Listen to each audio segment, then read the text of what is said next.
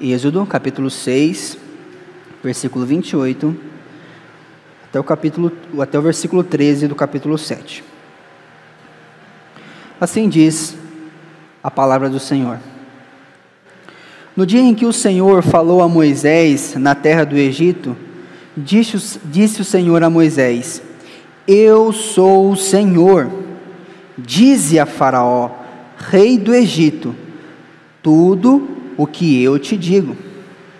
Respondeu Moisés na presença do Senhor: Eu não sei falar bem, como, pois, me ouvirá Faraó? Então disse o Senhor a Moisés: Vê que te constituí como Deus sobre Faraó, e Arão, teu irmão, será teu profeta. Tu falarás tudo o que eu te ordenar, e Arão, teu irmão, falará a Faraó, para que deixe ir da sua terra os filhos de Israel. Eu, porém, endurecerei o coração de Faraó e multiplicarei na terra do Egito os meus sinais e as minhas maravilhas. Faraó não vos ouvirá, e eu porei a mão sobre o Egito e farei sair as minhas hostes, o meu povo, os filhos de Israel, da terra do Egito, com grandes manifestações de julgamento. Saberão os egípcios que eu sou o Senhor, quando estender eu a mão sobre o Egito e tirar do meio deles os meus, os filhos de Israel. Assim fez Moisés e Arão, como o Senhor lhes ordenara assim fizeram. Era Moisés de 80 anos e Arão de 83, quando falaram a Faraó. Falou o Senhor a Moisés e a Arão: Quando Faraó vos disser, Fazei milagres que vos acreditem, dirás a Arão: Toma o teu bordão e lança-o diante de Faraó, e o bordão e o bordão se, se tornará em serpente então Moisés e Arão se achegaram a Faraó e fizeram como o Senhor lhes ordenara. Lançou Arão o seu bordão diante de Faraó e diante dos oficiais, e ele se tornou em, serpente. Faraó, porém, mandou vir os sábios e os encantadores, e eles, os sábios do Egito, fizeram também os mesmos com o mesmo com as suas ciências ocultas pois lançaram eles, cada um o seu bordão, e eles se tornaram em serpentes. Mas o bordão de Arão devorou os bordões deles. Todavia, o coração de Faraó se endureceu e não os ouviu, como o Senhor tinha dito. Oremos mais uma vez, irmãos. Amado Deus, nós mais uma vez suplicamos a tua luz Pedimos ao Senhor que use o teu servo e que nós guardemos a tua palavra no coração para não pecarmos contra ti. Essa é a nossa oração, em nome de Jesus. Amém. Amados, nós, em um mundo caído, muitas vezes nos perguntamos como devemos agir em um mundo onde a rebeldia parece governar. Grandes homens do passado foram usados por Deus. E eles tinham alguns princípios em mente para poder lidar com as situações nesta terra, ou neste mundo que nós estamos. Certamente, amados, eles tiveram que enfrentar alguns faraós. A figura que, que nós vemos aqui do Egito, o Egito sempre é uma analogia a nós do mundo onde nós estamos. Escravo do diabo, escravo da vontade. Deus, em Sua soberania, providenciou a nós a Sua palavra para que nós aprendêssemos como lidar nesse mundo, como viver nesse mundo. Nós, servos de Deus, no Egito, no Egito espiritual. Embora sim libertos do poder do pecado, ainda estamos na presença do pecado. E sim, no Egito, aqui neste mundo, nós enfrentaremos muitas dificuldades.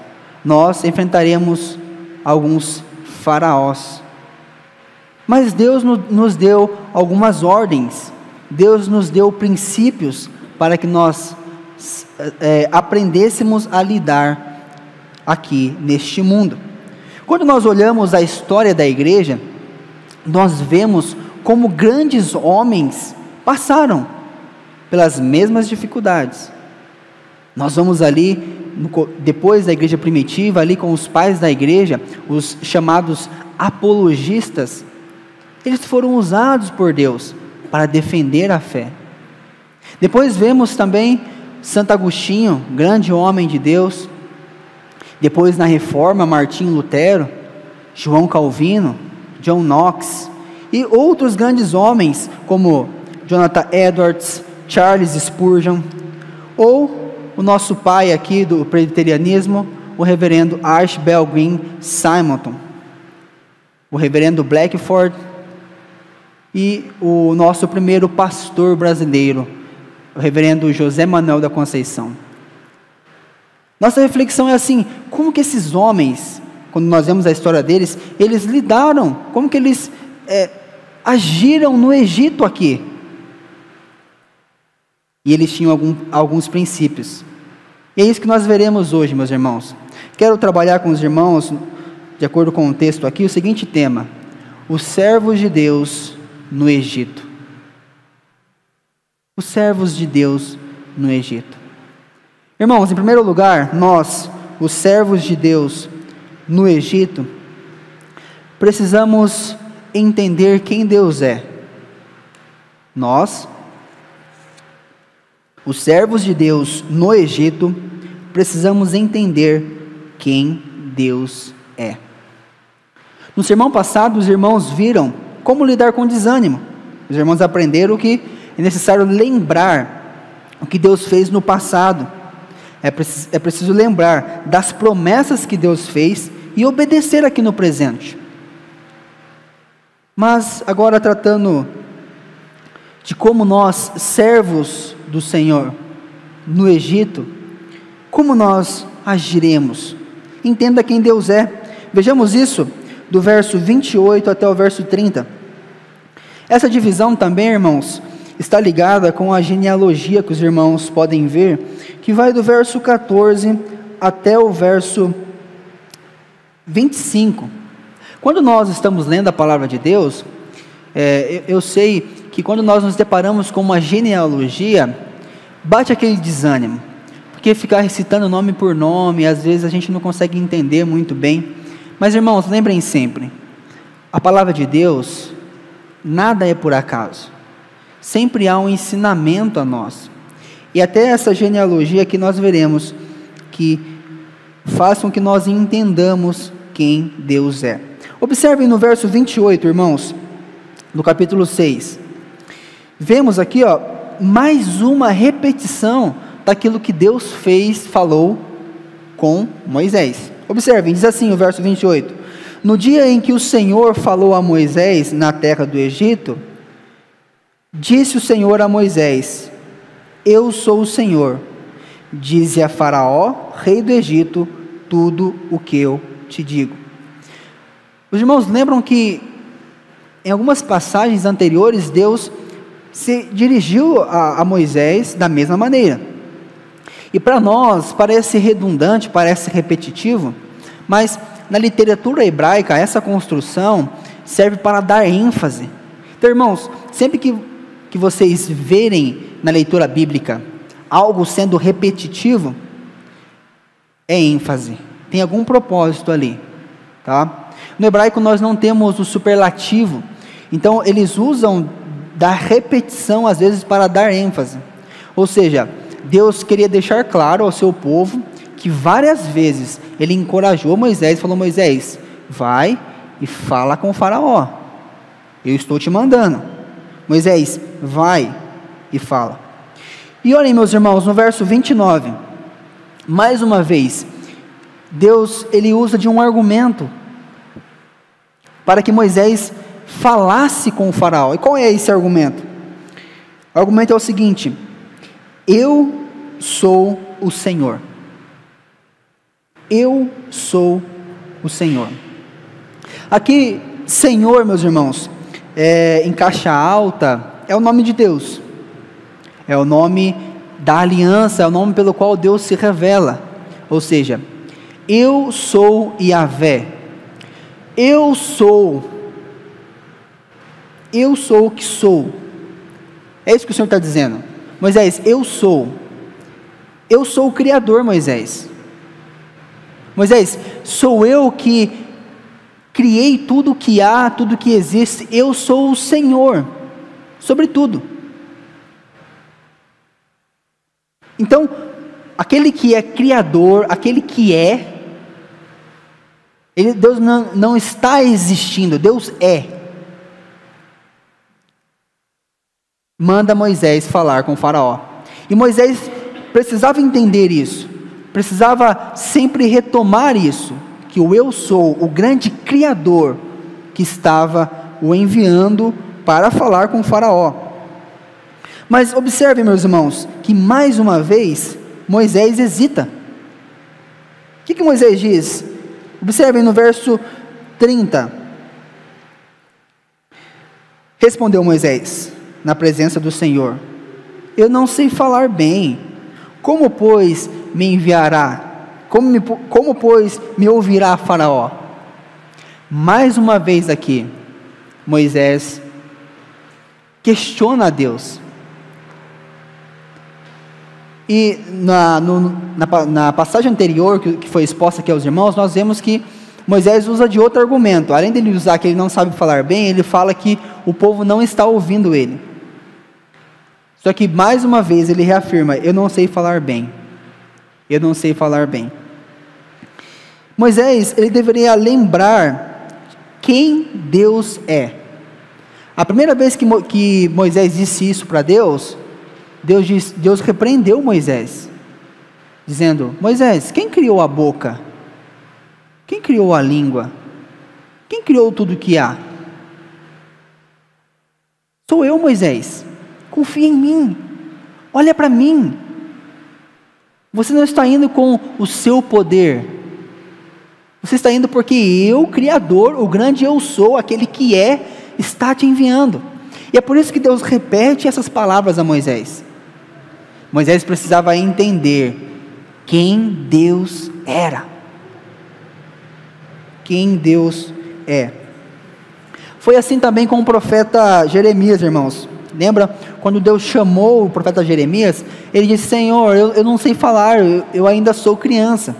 E ali, naquela passagem, Deus, ele não é tão duro, porque realmente Jeremias era jovem, mas aqui nós vemos um Senhor com 80 anos. E um senhor com 80 anos sabe muito bem conversar, sabe muito bem dialogar, desenvolver raciocínios pela experiência, pelo tempo que viveu. Talvez aqui é, os estudiosos dizem que Moisés tivesse algum empecilho na língua, fosse gago. A questão é, Moisés sim tinha essa deficiência na oratória, tá? Amados, Deus, em, em, em Sua soberania, na Sua onipotência, lhe agrada usar os fracos. E é legítimo que nós reconheçamos isso. Não é errado dizer, dizermos ao Senhor: Deus, eu sou fraco, eu não consigo. Para essa tarefa que o Senhor deu a mim, eu não consigo. Não é errado, e a Bíblia nos encoraja a fazer isso, porque Deus se opõe ao orgulhoso, mas concede graça aos humildes. Entretanto, usar a nossa fraqueza para negligenciar a tarefa que Deus nos deu é pecado, é errado. Ou seja, eu não vou fazer, mesmo Deus tendo, me tendo ordenado para fazer, eu não vou fazer porque eu não consigo. E esquecemos de quem Deus é, quem o Senhor é, o Deus que te chamou, que operou no seu coração, o Eu sou, o soberano, Somos como Moisés muitas vezes, irmãos. Ne é, justificamos a nossa negligência esquecendo do Deus que nos chamou. Queremos fazer assim. Mas na verdade, irmãos, nós temos que ter em mente que o poder de Deus se aperfeiçoa na fraqueza. O poder de Deus, ele nos torna mais forte quando reconhecemos que somos fracos. Alguns não entendem quem Deus é, outros se esquecem do seu poder. Sim, nós somos fracos, irmãos, mas essa nossa fraqueza deve nos fazer lembrar quem Deus é. Agora, irmãos, voltem alguns versículos e nos atentemos agora para a genealogia. Olhem no verso 20. O que diz o verso 20? Anão tomou por mulher a Joquebede, sua tia, e ela lhe deu lhe deu a Arão e a Moisés. E os anos da vida de Anrão foram 137. Essa genealogia aqui está tratando basicamente da genealogia de Levi, que deram origem a Arão e Moisés. Nós bem sabemos que Levi e seu irmão Simeão não foram boas pessoas. A palavra de Deus diz que Jacó disse que a espada deles, de, Simão e Levi, era instrumento de violência. Levi é aquele que no seu agrupamento a glória de Jacó não estaria. Aquele que o furor é maldito. Essa genealogia demonstra a nós as falhas da família de Arão e Moisés. O pai de Moisés tomou a sua tia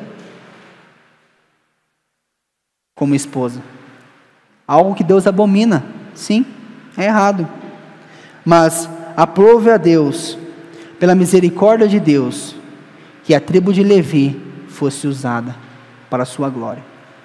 Isso demonstra que Deus é poderoso. Ele pega as piores famílias, as piores pessoas, e a sua graça alcança esse coração e transforma essas pessoas para a sua glória. Ou seja, em um mundo, em um, no Egito, onde nós estamos, em que as pessoas ruins, as pessoas más são desprezadas e os outros dizem: não, não tem salvação. Nosso Deus, Todo-Poderoso, opera no coração dessas pessoas. Ele demonstra o seu poder quando renova essas pessoas, transforma essas pessoas para a sua glória. Ou seja, os servos de Deus no Egito devem entender quem Deus é, o Deus onipotente, que é todo-poderoso para transformar as pessoas e capacitá-las na sua maior dificuldade. Se você conversar com alguns irmãos que eram pessoas ruins, mas Deus os alcançou, nós vemos o poder de Deus. Aqui, no caso, como nós vimos de Moisés, o seu empecilho era o falar, falar bem. Nós, irmãos, também somos chamados por Deus para falarmos da Sua palavra.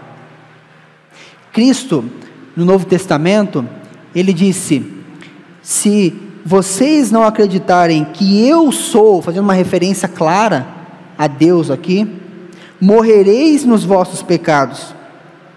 Ainda mais, mais, ele disse para os seus discípulos assim: ó, eu sou a videira verdadeira, vós os ramos. Todo aquele que permanece em mim e eu nele, esse dá muito fruto. Ou seja, em Cristo Jesus, nós recebemos o poder do Espírito Santo de Deus. O eu sou encarnado em Cristo Jesus nos fortalece para pregarmos o Evangelho. Deus também nos ordenou para que falássemos o seu Evangelho. Mas, amados, quantas vezes nós negligenciamos essa tarefa que Deus nos deu, dizendo que nós não sabemos falar bem? Como que eu vou pregar o Evangelho para o meu colega de trabalho? Ele é formado em filosofia. Uma frase que eu falo, ele me destrói com argumentos. Olhe para Deus, que pode te dar as palavras corretas. Não foi isso que Cristo disse aos seus discípulos? Quando vos levarem às sinagogas perante os governadores as autoridades, não vos preocupeis quanto ao modo por, por que respondereis, nem quanto às coisas que tiverdes de falar, porque o Espírito Santo vos ensinará naquela mesma hora as coisas que deveis dizer. Aqui no Egito, neste mundo, nós devemos confiar no poder de Deus, no Santo Espírito de Deus, que sim colocará cada palavra no nosso coração, na nossa boca, para que nós saibamos como dizer, como pregar o Evangelho. Temos que nos capacitar, buscar ao Senhor, porque nas horas mais difíceis, o Espírito Santo nos lembra de coisas que nós já havíamos esquecido. E observe, irmãos, o Espírito Santo não, não vai nos lembrar de algo que a gente nunca estudou. Então, é, é importante que nós nos capacitemos, busquemos a Deus, e sim, o Espírito Santo colocará na nossa boca as palavras corretas. Não usemos as nossas dificuldades para deixar de pregar o Evangelho, a palavra de Deus, e negligenciar o chamado que Deus deu a nós aqui neste mundo. Lembre da onipotência de Deus. Lembre de qual Deus te chamou. Pensem, meus irmãos, onde Deus te chamou para que você falasse a palavra de Deus, assim como Deus ordenou a Moisés? Será que é na escola, no seu trabalho, no ônibus, no metrô, na rua, no mercado. Mas, Senhor, eu não sei falar. Quem criou a boca? Quem, quem criou o cérebro? Quem dá entendimento aos sábios, filósofos? Quem? Deus. Porque da boca de pequeninos e crianças de peito, o Senhor suscita força para emudecer o inimigo e o vingador. Ou seja, Deus usa crianças espirituais como nós para emudecer o inimigo.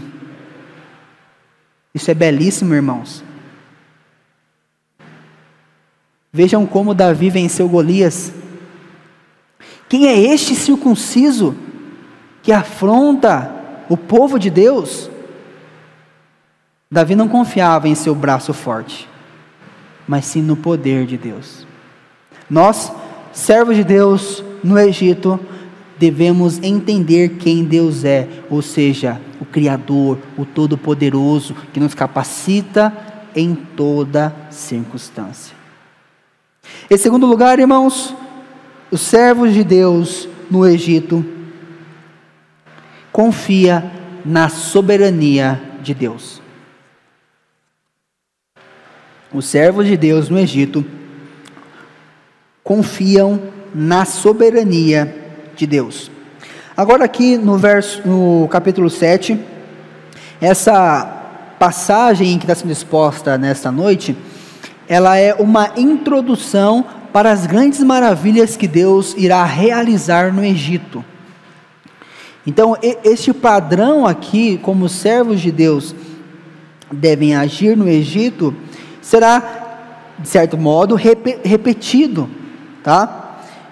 E olhem o que diz no verso 1 ao 3.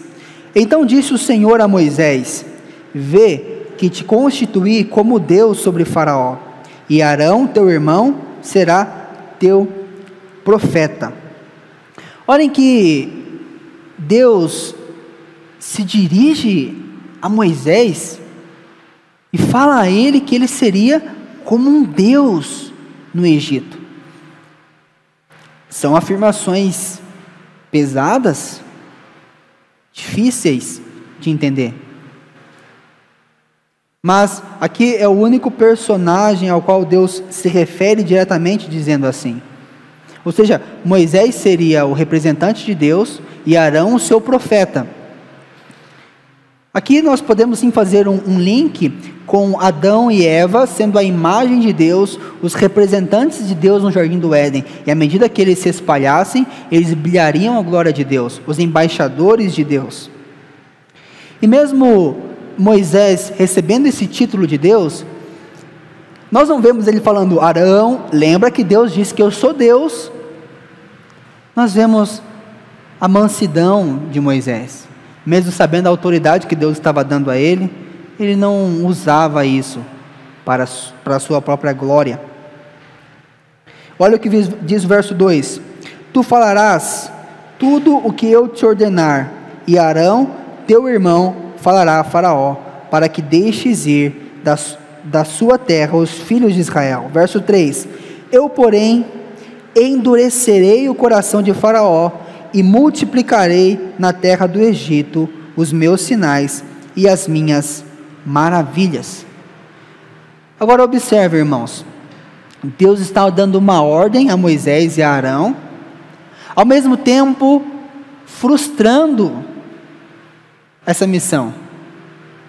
Se podemos dizer assim. Ele diz: "Vai e fala". Mas ó, já estou adiantando, ele Faraó não vai te ouvir mas porque eu endurecerei o coração de Faraó. Tá? E aqui, no verso de número 3, meus irmãos, os estudiosos desenvolvem é, várias interpretações a respeito, porque realmente é uma palavra dura Deus dizer: Eu endurecerei o coração de Faraó. E os teólogos debatem dizendo: se Deus endureceu, Deus fez Faraó pecar? Não, irmãos, não é isso, tá? Aqui a, a construção verbal é uma construção no hebraico causativa. Ou seja, a ideia é que Deus tirou a mão. E Faraó, por ser já tendencioso a pecar, só fez aquilo que o seu coração gostaria de fazer. O ser humano sendo tendencioso a fazer aquilo que agrada a Ele, se Deus tirar a mão, Ele sempre fará aquilo que lhe agrada. Sempre. Então a ideia aqui é que Deus tira a mão de Faraó, e Faraó faz aquilo que ele mais gostaria de fazer. Algumas pessoas usam a seguinte ilustração: é, é semelhante a um carro desalinhado que se você não segurar o volante, ele vai para o barranco, tá? Assim somos nós. Por causa do pecado de Adão e Eva, nós naturalmente fazemos aquilo que nos agrada. A, a nossa carne deseja o que é contrário ao espírito. Então Deus simplesmente tirou a mão de Faraó para que ele agisse da maneira que ele queria. Tá? E por que, que Deus faz isso? Porque Ele é Deus, porque Ele é soberano. E Ele, não é que Ele tem prazer nisso, mas é que Ele tem os seus propósitos. Quais são os propósitos de Deus? Observem no verso, no final do verso 4. Os filhos de Israel da terra do Egito, com grandes manifestações de julgamento. Deus é puríssimo, Deus é santíssimo, tão puro de olhos que não pode ver o mal. Mas em Sua soberania, Deus faz com que a Sua graça e a Sua glória sejam exaltadas quando o ser humano por si só endurece o seu coração. E Deus diz mais que no verso 5: os egípcios saberão que eu sou o que sou, eu sou o Senhor, quando estender eu a mão sobre o Egito e tirar do meio dele deles os filhos de Israel. Ou seja, Deus abandonaria Faraó para que ele agisse da maneira que ele queria, e desta forma Deus manifestaria os seus milagres. Aqui, meus irmãos, no verso 4, nós vemos uma expressão referindo a Israel como as hostes. Ou seja, o que Deus queria demonstrar é que Israel não sairia do Egito como escravos fujões. Não é essa a ideia.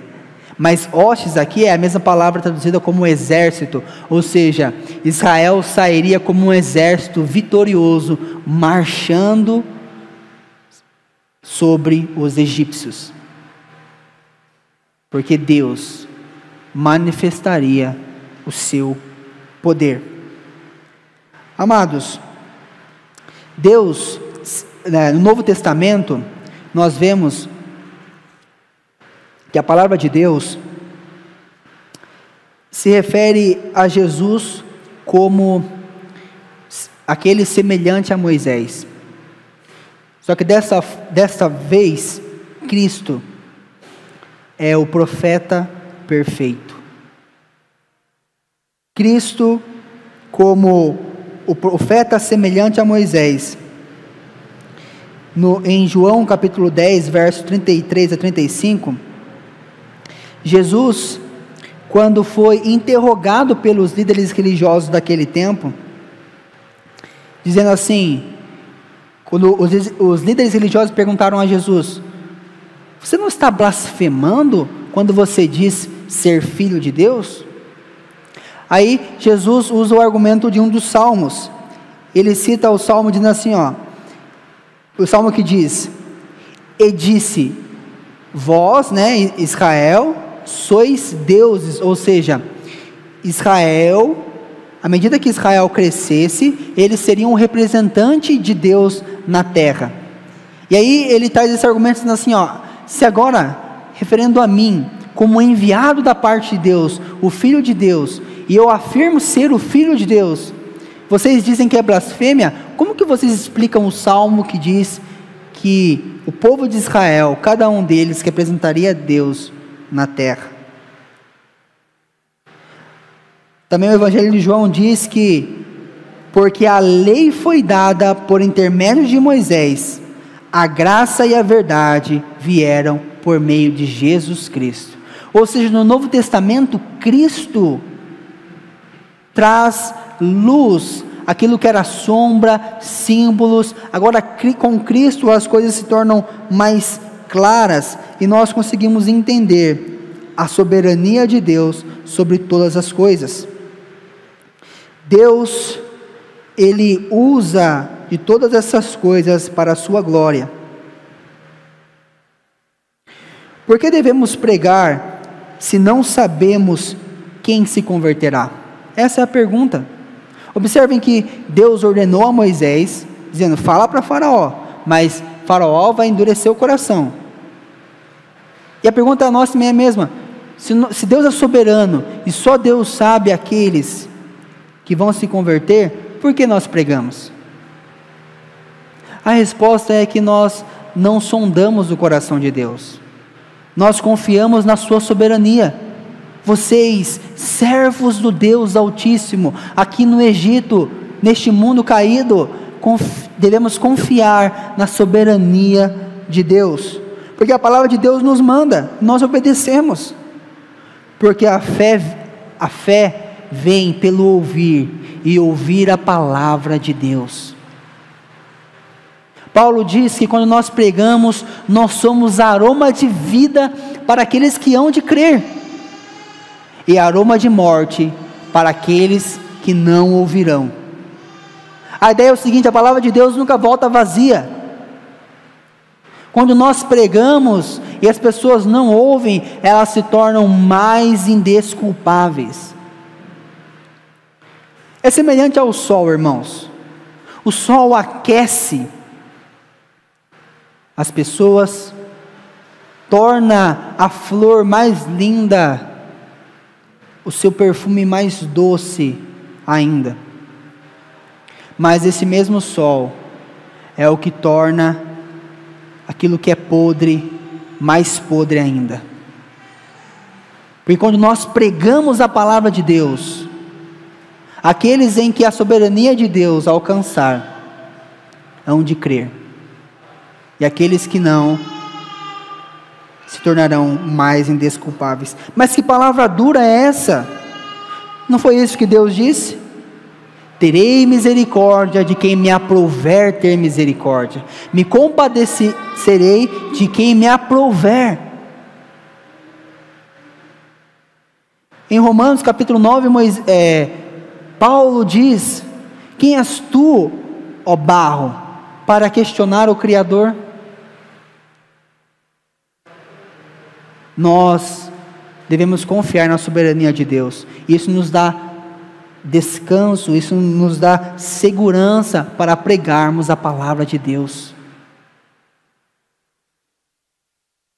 Por que devemos pregar? Porque nós sabemos que Deus, Ele usa de todas as formas para a sua glória, tanto naqueles que hão de crer, como naqueles que não crerão. A ideia aqui também, meus irmãos, é de que em uma é, loja de joias, nós observamos que sempre no fundo das, das joias há sempre um tecido escuro, que é para que as joias brilhem mais, mais. É da mesma forma, as pessoas que não creem, quando ouvem o Evangelho, a glória de Deus é manifestada mais vívida com aqueles que, que hão de crer. É por isso que nós obedecemos aquilo que Deus nos ordena. Como nós, servos de Deus, devemos agir no Egito, neste mundo? Primeiro, entendendo quem Deus é, aquele que nos chamou, o Criador Todo-Poderoso. Segundo, confiando na Sua soberania, Ele que sabe, conhece todas as coisas, isso nos dá segurança. É certo que explicar o mal nem sempre é fácil, mas o mundo também não tem nenhuma outra explicação melhor mas nós temos a soberania de Deus, na qual confiamos e descansamos. Deus é bom. No final do verso, no verso 6 e 7, nós vemos aqui a soberania de Deus mais uma vez, porque o nome de Arão e Moisés agora é invertido. Se na genealogia nós, nós víamos Primeiro Arão, depois Moisés, porque assim o mais velho sempre vem antes. Agora aqui, Moisés é apresentado primeiro, porque Deus, em Sua soberania, usa quem quer e como Ele quer. Confiemos na soberania de Deus. Por fim, irmãos, nós, servos de Deus, no mundo, no Egito, devemos, não devemos confiar na sabedoria do mundo nós, servos de Deus no Egito, não devemos confiar na sabedoria do mundo. Olha o que diz do verso 8 até o verso 13. Falou o Senhor a Moisés e a Arão: Quando o Faraó vos disser, fazei milagres que vos acreditem, dirás a Arão: Toma o teu bordão e lança-o diante de Faraó, e o bordão se tornará em serpente. Ou seja, aqui era uma batalha de deuses. Faraó perguntaria a eles: quais são os sinais e as maravilhas que provam que o seu Deus é mais poderoso do que os nossos deuses? Então Deus usa o bordão de Arão e, o bordão de Moisés para fazer esse sinal. E aqui eu já destaco uma coisa muito interessante, irmãos. O bordão aqui se tornará em serpente a ideia aqui de serpente ah, pode também ser traduzido como é, um crocodilo ou algum tipo de réptil maior do que uma serpente. Quando nós vamos observar é, as palavras usadas aqui no Pentateuco ou no Antigo Testamento referente à serpente, não é a mesma utilizada aqui. Como nós sabemos disso? Também na Septuaginta tradução do Antigo Testamento para o grego, a palavra que eles usaram para traduzir aqui não foi a que é usada para a serpente, e sim dragon ou dragão, tá? Então é um réptil maior, tá? Que aquele bordão se transformou. Mas o que, que isso muda aqui? A gente consegue entender melhor aqui a seguinte coisa. Observem no verso 12. Pois lançaram eles cada um o seu bordão e eles se tornaram em serpentes. Mas o bordão de Arão devorou os bordões deles. A ideia de devorou aqui é como engoliu rapidamente. Não sei quantos já tiveram a oportunidade de ver um crocodilo ou um, algum desses répteis maior engolindo a sua presa, eles engolem uma tragada só, algo rápido.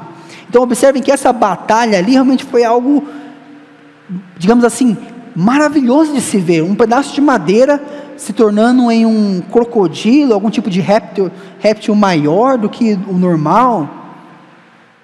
E olha como que a palavra de Deus se refere aos sábios do Egito.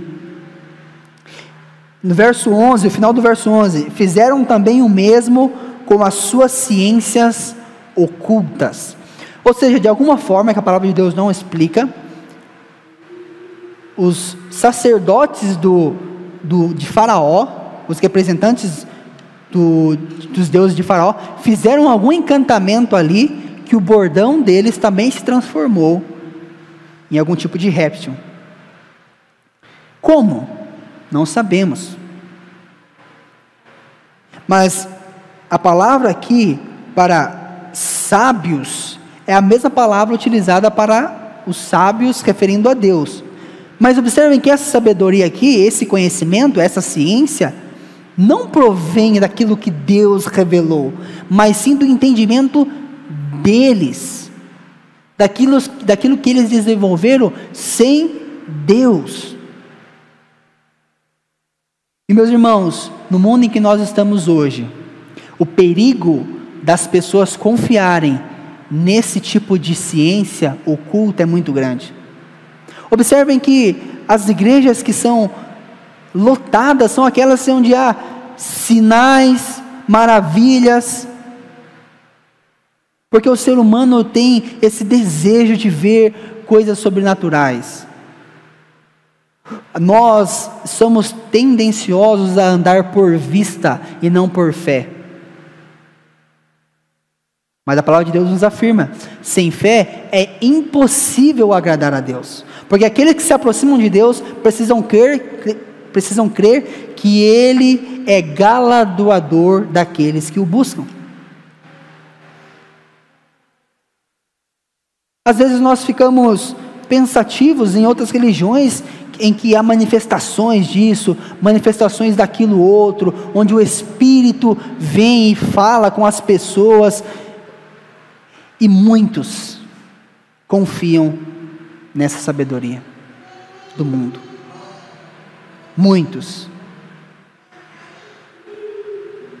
Tem um historiador que ele escreve que nós, presbiterianos, somos marcados por sermos a religião do livro. Enquanto outras denominações preferiram confiar em ocultismo e ciências do mundo.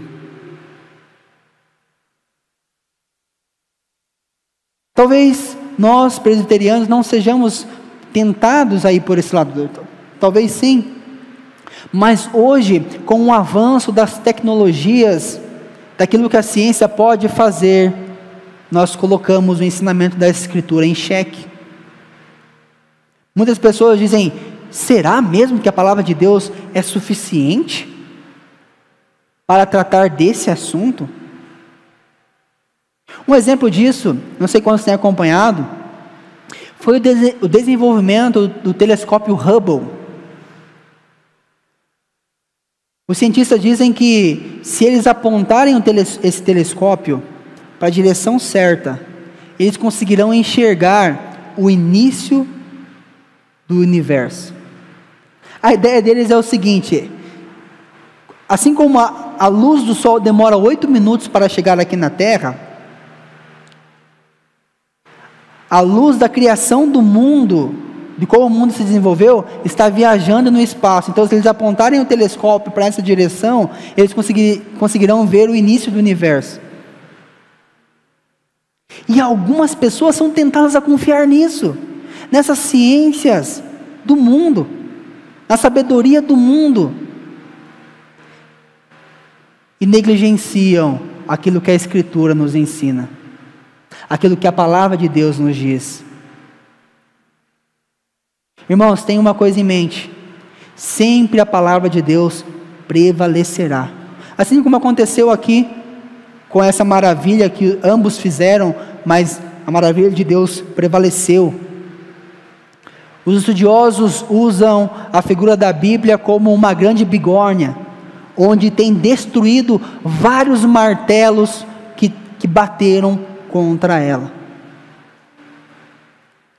Em um livro chamado Novas Evidências que Precisam de um Veredito, o autor discorre como a Bíblia prevaleceu durante os séculos contra grande, grandes pessoas que se levantaram para destruir o ensinamento da Bíblia. E será que é por acaso que a Bíblia hoje é o livro mais vendido no mundo? Sem contar a, aquelas, aqueles livros ou trechos da Bíblia que são distribuídos gratuitamente. Nós, servos de Deus no Egito, confiamos na palavra de Deus e não na sabedoria do mundo. Embora pareça, nossa que bonito, nossa que deslumbrante, olha o que eles alcançaram. A palavra de Deus sempre prevalecerá. Todavia, o coração de Faraó se endureceu e não os ouviu, como o Senhor tinha dito. Sinais e maravilhas não convertem ninguém, irmãos. Guardem isso. Sinais e maravilhas não convertem ninguém. Converte uma pessoa é a graça de Deus operando no seu coração, trazendo ela à vida. Quantos sinais e maravilhas foram operados no deserto? E o povo continuava com de dura serviço. Que converte é a palavra de Deus, é a ação graciosa de Deus. Concluindo, irmãos, como os servos de Deus devem agir no Egito, neste mundo caído, entendendo quem Deus é, Criador, soberano, todo-poderoso, que cura a mulher estéril, faz o pobre se assentar com príncipes. Segundo, confiando na soberania de Deus.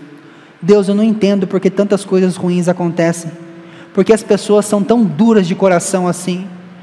Eu não entendo, Senhor, por, por que tanta tragédia, mas eu confio na tua soberania.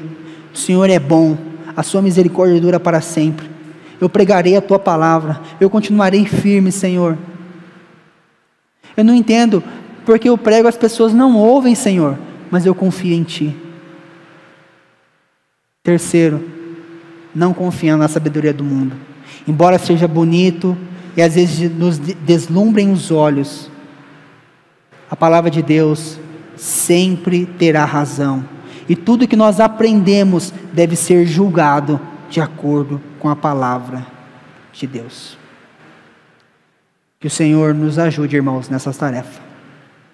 Oremos mais uma vez. Bondoso Deus, nós te agradecemos por tua palavra. Pedimos a ti, ó Deus, que não nos deixe esquecer daquilo que o Senhor opera em nós e para que o Senhor nos chamou. Salva-nos, ó Deus, de nós mesmos e nos ajude a pregar a tua palavra no Egito, neste mundo caído. Precisamos de ti, Deus. Por isso te buscamos. Em nome de Jesus. Amém.